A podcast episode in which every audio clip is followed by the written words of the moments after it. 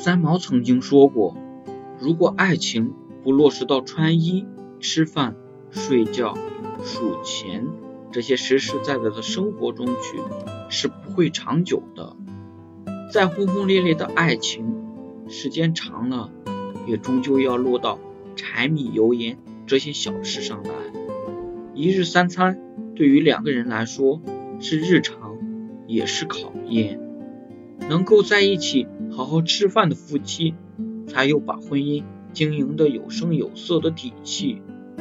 关于婚姻最温馨的画面，也无坏乎是有人陪你立黄昏，有人问你粥可温。